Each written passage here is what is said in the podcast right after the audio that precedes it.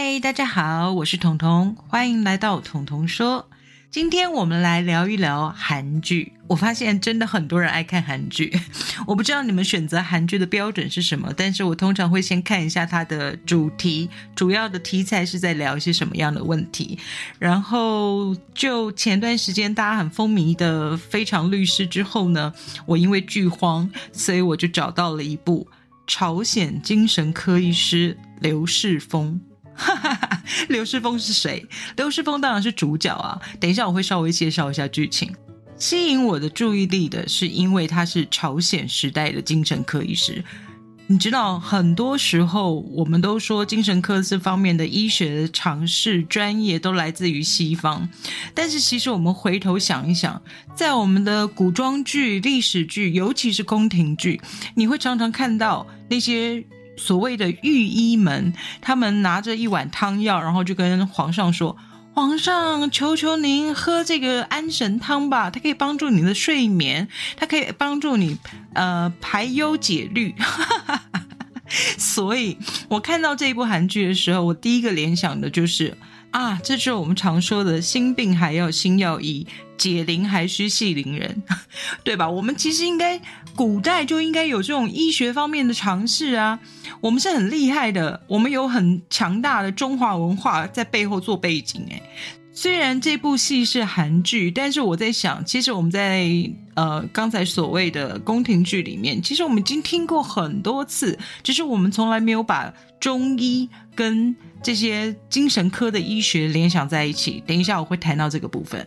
好，我先来聊一聊朝鲜精神科医师刘世峰。故事的大纲其实很简单，就是有一个御医，他本来是一位非常擅长于针灸的医生，但是呢，在某一次施针的时候，他害死了一个人，从此以后他的手就开始发抖，再也没有办法施针。这是一个很明显的心理疾病嘛？那主轴是这个样子的，然后在过程当中，当然就遇到了很多的病患，跟他一样有所谓的心病。而这个医师呢，不知道为什么在不能施针之后，他开始慢慢的了解人间疾苦。是的，他本来是一位贵族，所以他不太了解民间疾苦。在他被流放的时候，他开始听一些病患的心声，然后替他们找到所谓的。新药，但这出戏说实话，我真的不是很推荐。就演员的角度来讲的话，基本上呢就是表现的四平八稳，没有特别的有特色，或是特别的呃有角色赋予的含义。然后剧情本身也蛮平淡的，铺陈蛮老梗，但是了无新意啊。没有特别的惊喜之处，尤其是那个所谓的新药的部分，我其实很期待他用什么样的方式抽丝剥茧，然后找出那些病患的心病来由。但是我后来发现，他们都用很简单的方式就直接带过了，然后简单的一句话就解决了那所谓的新药的问题。所以我觉得这出戏其实我没有特别要推荐的。但是很不错的事情是，因为看了这出戏，所以我就开始去找我。我们的历史文化里面，究竟有没有像他们一样，在古代的时候就会有这些精神医学方面的尝试呢？很高兴诶，因为我真的找到了，我而且我找到的是有依据的哦。你知道西医呢？因为是来自于西方，他们的身心科医师跟心理咨商师，透过所谓的心理治疗，然后利用疗愈的过程里面解决所谓精神病患的心病。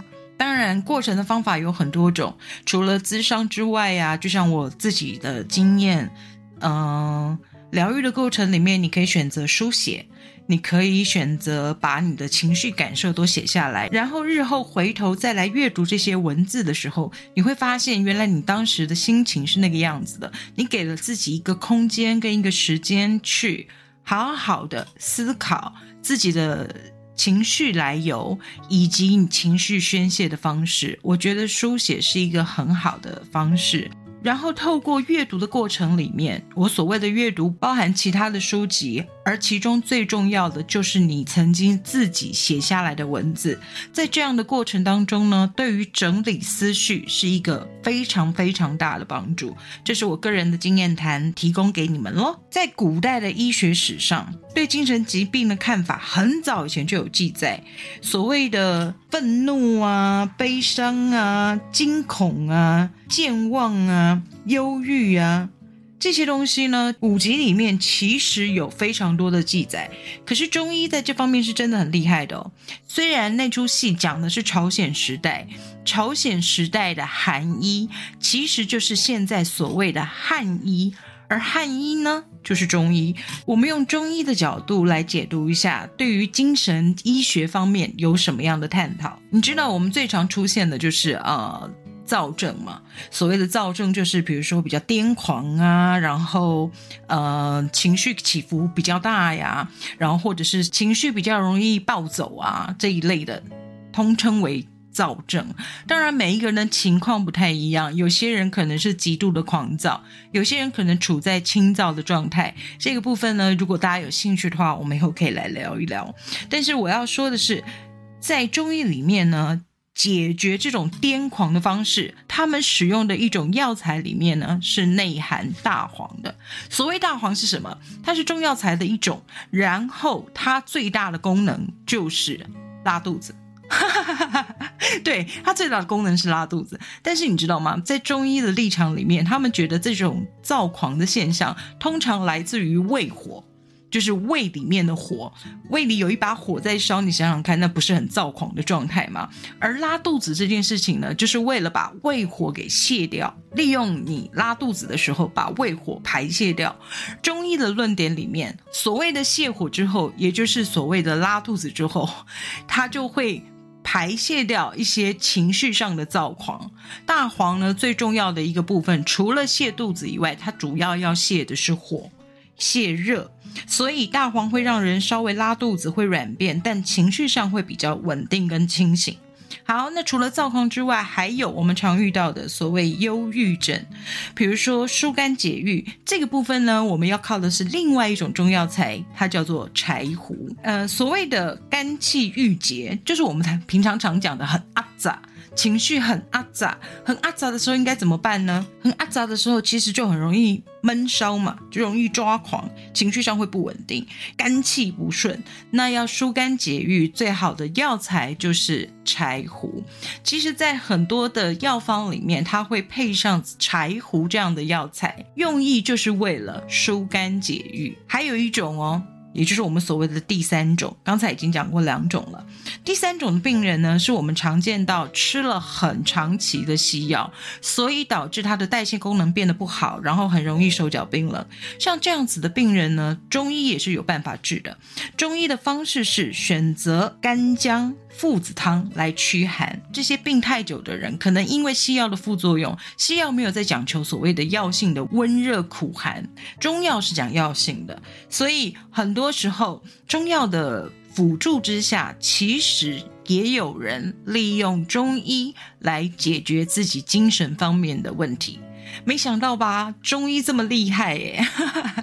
以前都以为只能调理身体的，没有想到中药材里面有很多的药材也是拿来解决精神上的一些困扰。所以以后再听到那些所谓的安神汤啊、凝神汤啊，其实都不要太排斥，你就当做呃喝一种比较特殊的饮料好了。我是用这种方法接受了，就是喝一种比较特殊的汤药，或是告诉自己吃一个嗯比较有点苦味，但是可能有帮助的药粉，所以接受中医方面的辅助，辅助西医上面的一些副作用，协助他来调整调整我们的体质的部分。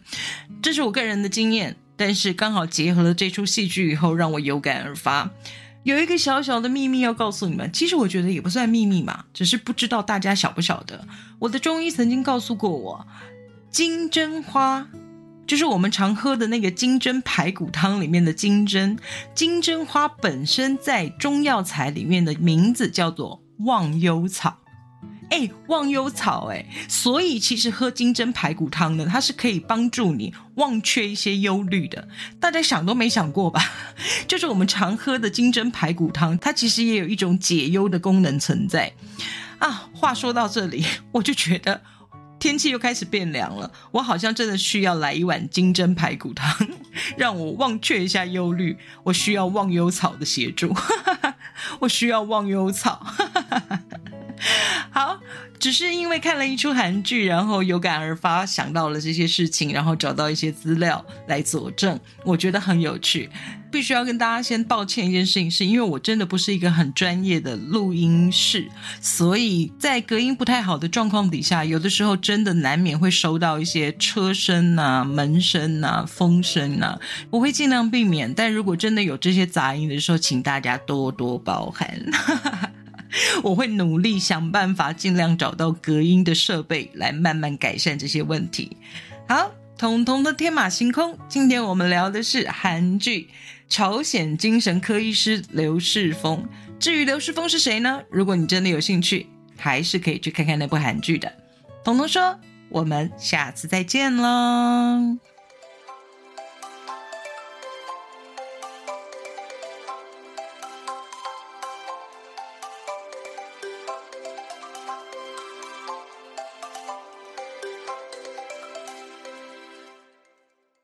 节目资讯栏的下方有一个留言的功能，欢迎大家使用哦，让我听听你们的想法，也让我们好好的交流一下。